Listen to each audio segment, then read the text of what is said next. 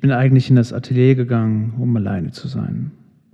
Als ich nachts plötzlich aufwache und nicht schlafen kann, hole ich mir seine Frau. Aber selbst als ich sie bis zur Erschöpfung gefickt habe und sie nach Hause muss, kann ich keine Ruhe finden. Etwas wirkt mich an der Kehle. Ich sitze aufgerichtet auf der verbeulten Matratze und starre wie gelähmt ins schwarze Zimmer. Elektrisches Licht gibt es nicht. Allmählich gelingt es mir, den Arm nach meiner Kleidung auszustrecken. Ich raffe sie zusammen und taste mich über den dunklen Flur. Mir ist, als ob mich etwas Unsichtbares, Lebloses umklammert. Ich haste nackt die Treppe herunter und ziehe mich erst im Hausflur an.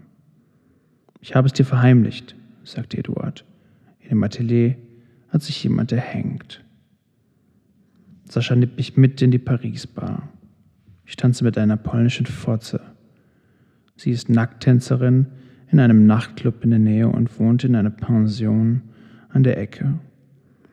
Ich fasse Sascha in die Hosentasche und nehme mir so viel, wie ich für die Polin brauche. Die polnische Fotze muss eine Zaubertechnik haben. Mein Schwanz bleibt immer steif, auch wenn ich ihn schon mehrmals abgespritzt habe. Nach jedem Fick stößt sie meinen Ständer aus, dreht sich um und schläft. Ich kann unmöglich schlafen und warte mit schussbereiter Nille, bis ihr großer Arsch sich mir wieder entgegendrängelt. Das ist das Signal. Sie braucht es pro Nacht fünf bis sieben Mal, also alle eineinhalb bis zwei Stunden. Sie spricht sehr wenig und nur, wenn es unbedingt nötig ist. Außerdem verstehe ich ihr Kauderwelsch sowieso nicht. Man könnte meinen, ich liege nur im Bett herum und verbringe meine Zeit mit Ficken. Das stimmt aber nicht. Edith E. ist meine Partnerin in dem Theaterstück Die Schreibmaschine. Nach der Vorstellung bleiben wir oft die ganze Nacht zusammen. Manchmal bin ich auch während des Tages bei ihr in ihrer Wohnung im Westend. Obwohl sie 50 ist, hat sie in ihrem Leben noch nie einen Mann gehabt. Die erste Zeit befriedige ich sie mit der Zunge. Bald habe ich sie so weit, dass ich sie auch mit meinem Schwanz ficken kann. Der Eingang in ihre Scheide ist so winzig wie der Schlitz einer Kindersparbüchse, in die man nur ein Pfennigstück einwerfen kann. Und sie hat qualvolle Schmerzen. Dennoch umspannt sie meinen Kolben gierig und will nicht, dass ich aufhöre, sie durchzuziehen. Sie hat ihr Leben lang Mädchen und Frauen geleckt und sich ihr Leben lang nur von Mädchen und Frauen lecken lassen. In der Schule, im Mädchenpensionat und später als Frau.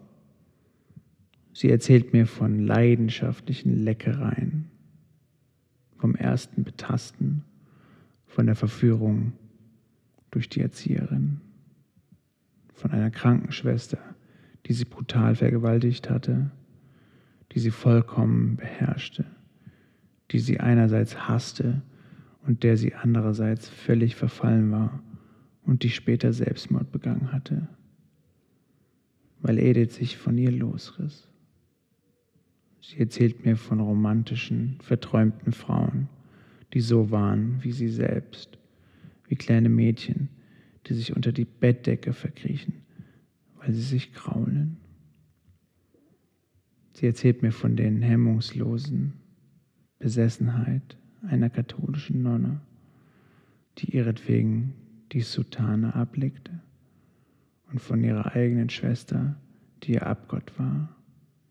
Und sie erzählte mir von ihrem Verhältnis mit Marlene Dietrich, als sie beide noch blutjunge Anfängerin waren. Es war Marlene, die ihr in den Kulissen eines Berliner Theaters die Schlüpfer herunterriss und sie mit dem Mund zum Orgasmus brachte. Eine Journalistin will mich interviewen. Sie hat ihre Bluse absichtlich einen Knopf zu wenig zugeknöpft und trägt keinen Büstenhalter. Ihre Birnentitten toben bei jedem ihrer Schritte auf den hohen Stöckelschuhen, als wollte sie mir ins Gesicht hopsen.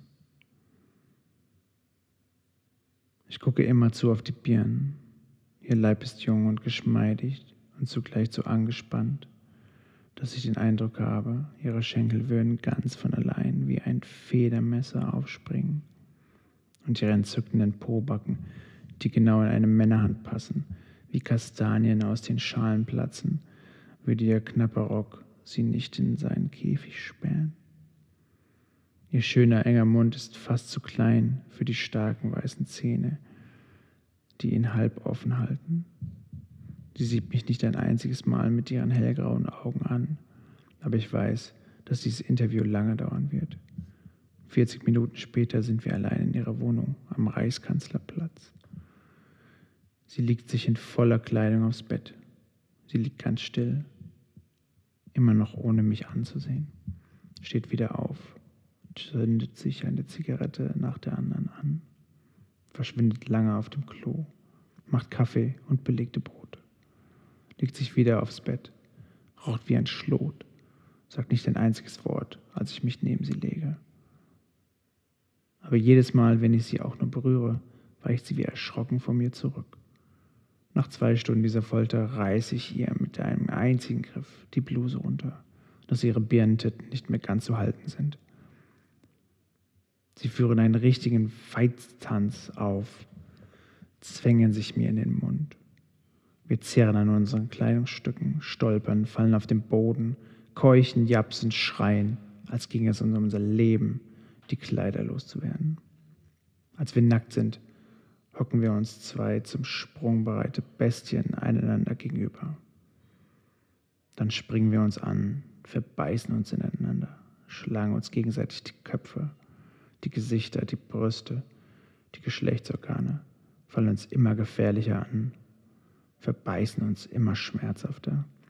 Sie stößt ihren Unterleib bis zu meinem Mund hoch, als wolle sie Brücke machen, wirft sich auf den Bauch, streckt ihren Hintern, dessen Becken auseinanderklaffen und ihr Arschloch und den Rachen ihrer gefräßigen Fotze aufreißen, steil nach oben, die nach meinem zuckenden Aal schnappt, wie bei einer Raubtierfütterung. Es gibt kaum etwas, was wir in den 16 Stunden nicht getan haben.